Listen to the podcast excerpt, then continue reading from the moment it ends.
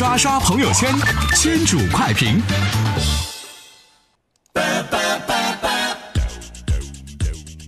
说网民调查，二十二号，中国互联网络信息中心发布报告称，截止到二零一六年底，中国网民的规模达到了七点三一亿，已经相当于欧洲人口的总量了。其中手机网民达到了六点九五亿，此外，非网民规模为六点四二亿。因为不懂电脑网络和不懂拼音而不上网的非网民占比分别是百分之五十四点五和百分之二十四点二。其实不懂拼音的，也就是我们那个父辈那一代啊，他们那时候可能没有赶上学拼音，但是没毛病嘛，还有手写跟语音呢，是吧？而且我国的这个网民数量相当于一个欧洲的人口，你看现在欧洲成为一个单位了啊，我们的网民数。等于一个欧洲，哈，这得感谢我们手机的普及啊！你想，抛开那些年纪特别大的老人，抛开年纪特别小的孩子，几乎人人都会用这个智能手机了啊！人人都有一部了，有些一一个人还有两三部，对吧？而不过，呃，大家也要想着里面的问题，这么多网民里头，键盘侠又有多少呢？所以啊，目前最大的问题不是数量，而是如何提升我们的网民素质。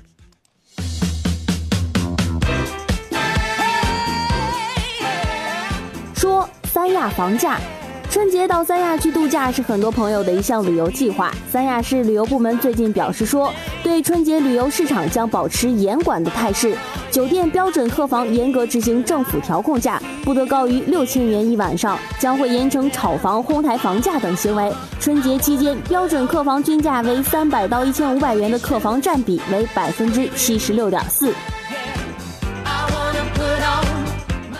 不得高于六千元一晚上，我还是不去了啊！我跟你说，泰国要感谢三亚，为什么呢？就因为三亚呀，之前什么都贵。啊，很多人就跑到泰国旅游去了，发现这个泰国呀，什么都便宜。啊，在泰国住一晚这个五星的。啊，可能在三亚你你你可能你连你连个这个一般的公寓你都住不了，真的存在这样的问题。而且除了这个住房问题啊，其他的朋友，如果说你们今年过年真的想去三亚旅游的话呢，这个吃饭的时候也好好注意啊。最后，我想说一句，你你们有钱啊？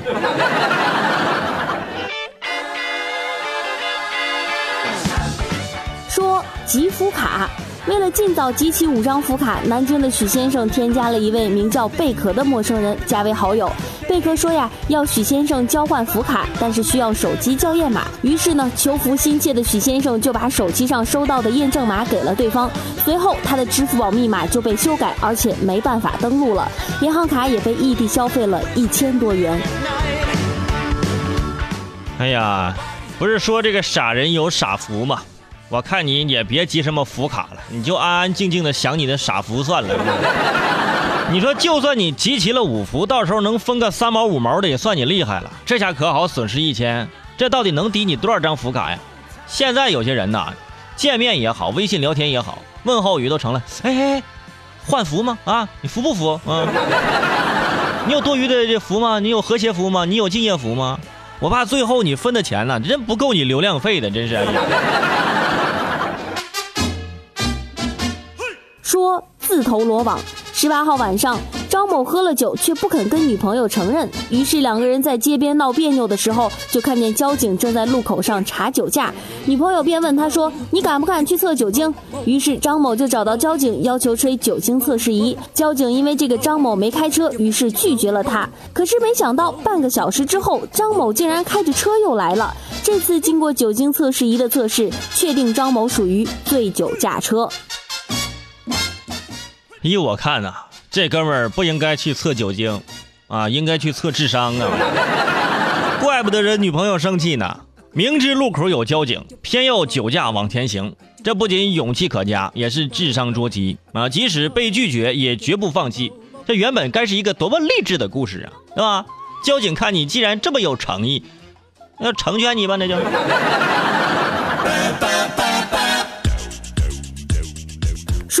胳膊肘往外拐，一位年近五十的大妈离婚之后独自抚养女儿长大，最近大妈前往安徽会亲家，但是见面呢很不愉快，因为大妈发现女儿嫁人之后竟然不向着自己，胳膊肘往外拐，伤心之下一时冲动服用了安眠药，所幸抢救及时，大妈脱离了生命危险。这个大妈呢，哎，也是有点玻璃心了，不是啊？女儿跟婆家相处融洽，这是件好事儿啊，多少人还求之不得呢。不过你换个角度想想呢，也能理解大妈的心情。独立抚养女儿这么多年，突然间离开自己远嫁他乡了啊，心中难免会有不舍和落寞，心里呢可能稍微呢也敏感了一些。其实这老人呐，年纪越大就越像小孩，就越需要各种被关注啊、被重视的感脚。所以啊，我们这些做子女的呢，除了能够给父母一些物质方面的东西，更重要的，哎，还是要关注老人的内心呐，尽可能多一些情感上的沟通，还有这个心灵上的关怀。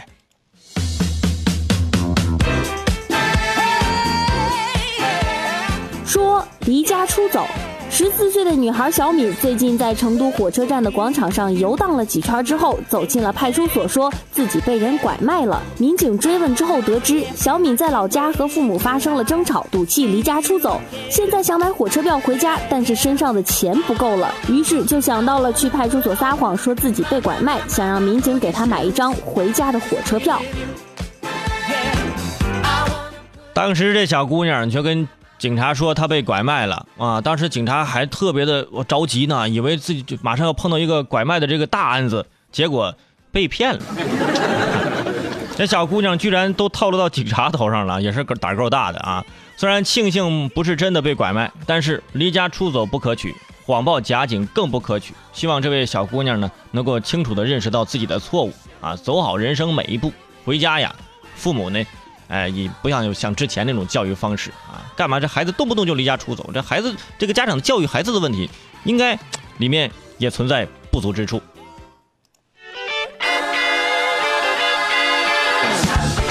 说瑜伽，据外媒报道，最近山羊瑜伽成为了美国人新的锻炼方式。瑜伽练习场设在山羊农场当中。当人们正在进行瑜伽动作的时候，一些精心打扮过的山羊可以随意的爬到瑜伽练习者的背上踩踏和行走。据说这样可以帮助这些瑜伽练习者们挑战更高难度的平衡技巧。